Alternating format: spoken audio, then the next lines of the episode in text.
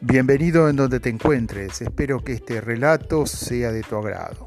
Si querés comunicarte conmigo, podés enviarme un mail a repasado 2020, donde podés hacerme saber tus inquietudes, tus planteos, tus críticas y algún elogio que a veces viene bien.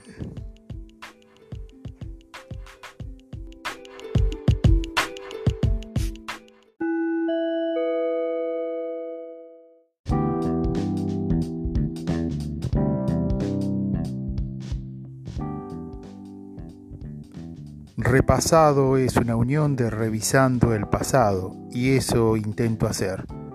Ahora a lo concreto, entramos en tema. Hoy, la batalla de Trafalgar.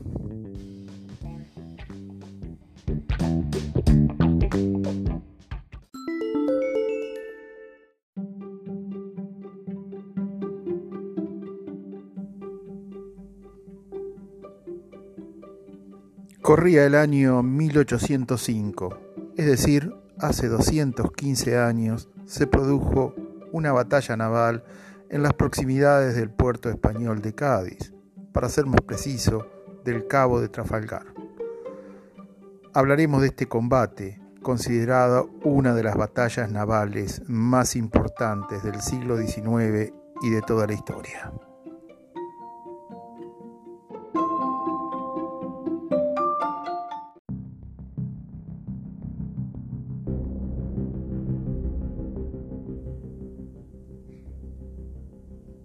Sin duda te preguntarás por qué se produjo este combate, es decir, en qué contexto. Debo recordarte que desde 1789 toda Europa se encontraba en un estado de conmoción debido a la Revolución Francesa. Acontecimiento epocal que es tomado como el inicio de la edad contemporánea. Esto te muestra la importancia de este hecho que duró alrededor de 26 años.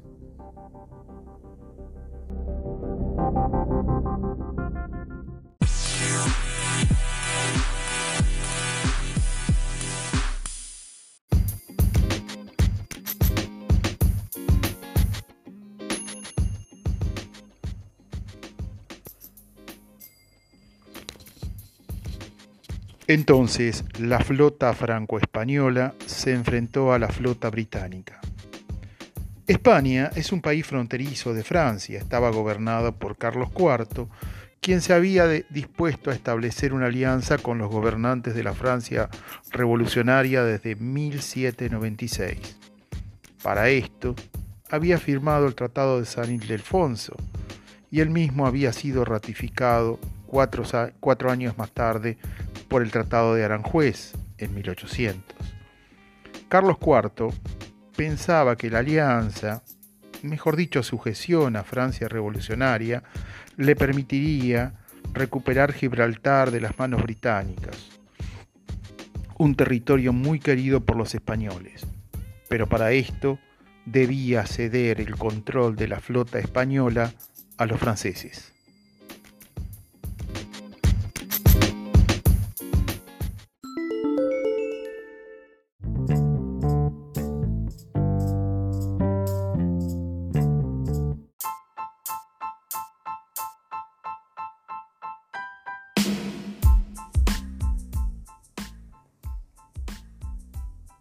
Para 1805, el emperador francés, Napoleón I, se encuentra enfrentado en un duelo a muerto con Gran Bretaña.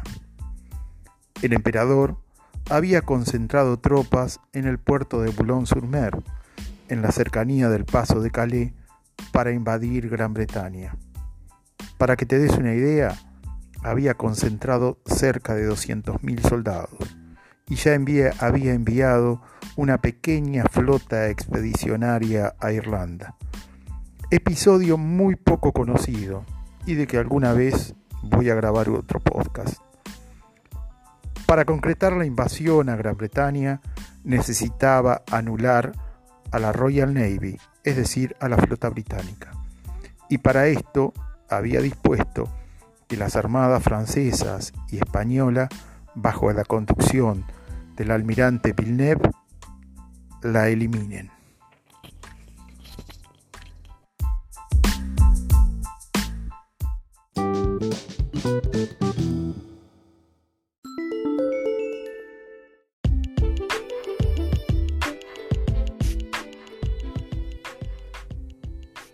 Los británicos se habían convertido en los dueños de los mares desde mediados del siglo XVII aproximadamente 1651 para ser más preciso, y por las disposiciones del entonces Lord Protector Oliver Cromwell, quien expidió el acta de navegación. Esto le permitió a, Gran a Inglaterra convertirse en una potencia naval, puesto que restringió el uso de barcos extranjeros, y tanto la importación como la exportación de productos debían hacerse bajo barcos de bandera inglesa. No solo se benefició del flete, sino que también impulsó la construcción de navío, navíos en los astilleros ingleses.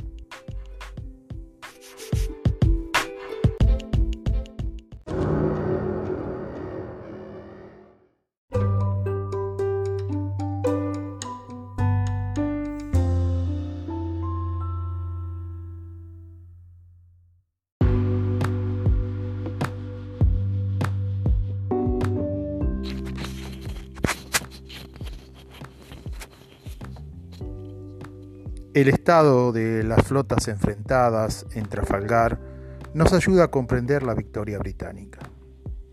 Los británicos, comandados por el almirante Nelson, poseían una flota de 27 barcos, con sus tripulaciones, compuestas por marineros profesionales y veteranos.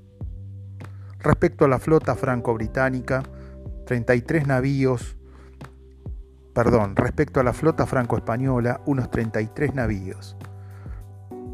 Eran españoles, pero estos se encontraban en un estado lamentable. Los capitanes habían sufragado de su bolsillo la reparación de sus naves. Además, una epidemia de fiebre amarilla había diezmado a las tripulaciones, que fueron reemplazados de emergencia por campesinos, mendigos, soldados y reclusos liberados, lo que nos muestra la falta de experiencia de sus tripulaciones. Uno de los mejores marinos españoles, José de Mazarredo, afirmó, llenamos los buques de ancianos achacosos, de enfermos e inútiles. Esta escuadra hará vestir de luto a la nación en caso de un combate. Y no se equivocó. Respecto a la Marina Imperial Francesa, estaba dotado de barcos modernos, poderosos, pero la revolución había descabezado a los mandos y oficiales provenientes de las noblezas fueron reemplazados por oficiales inexpertos. Es decir, la marina francesa tenía una tripulación, tripulaciones sin experiencia.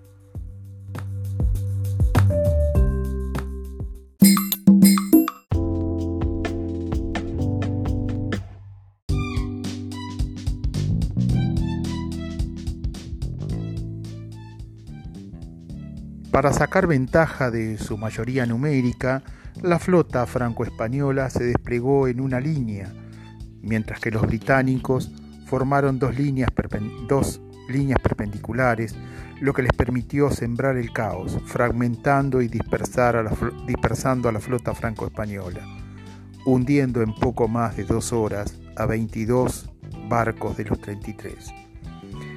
Miles de marinos de ambos bandos murieron pero el muerto más notable fue el almirante Nelson.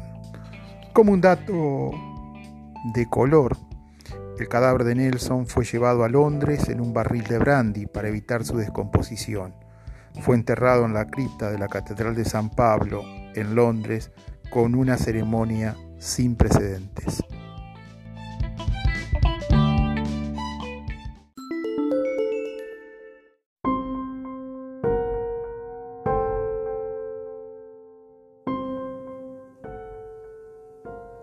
Consecuencias son muy fáciles de deducir. Frustró, el proyecto napoleónico de la invasión a Gran Bretaña. Una anécdota cuenta que el emperador se, se, enfureció y destrozó varios de sus muchos muebles de su gabinete de trabajo cuando se le comunicó lo de la derrota. Esta victoria a los británicos les permitió consolidarse como una potencia naval y transformó a la Royal Navy en el instrumento fundamental de las proyecciones imperiales británicas. Gran Bretaña conservará el dominio de las rutas marítimas hasta la Segunda Guerra Mundial. Otra consecuencia fue la interrupción de la comunicación de España con sus dominios americanos y el bloqueo continental. Trafalgar y el bloqueo continental fueron el principio del fin, un lento declive de la estrella napoleónica que tiene su punto final en la batalla de Leipzig, aunque el emperador no lo aceptó y necesitó recibir una confirmación en Waterloo.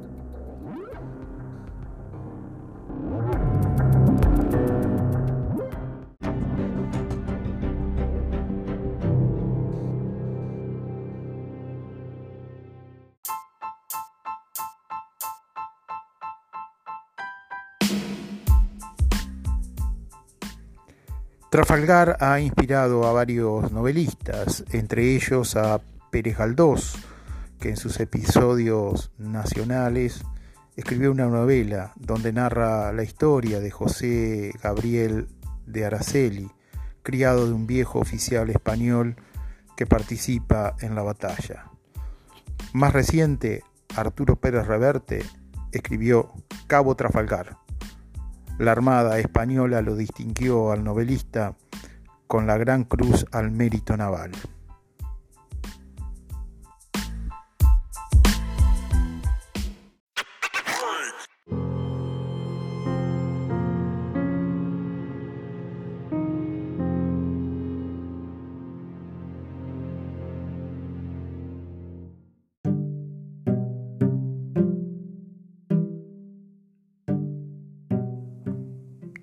Quiero agradecerte por tu atención y me despido de vos haciéndote llegar un fuerte abrazo desde Buenos Aires, Argentina.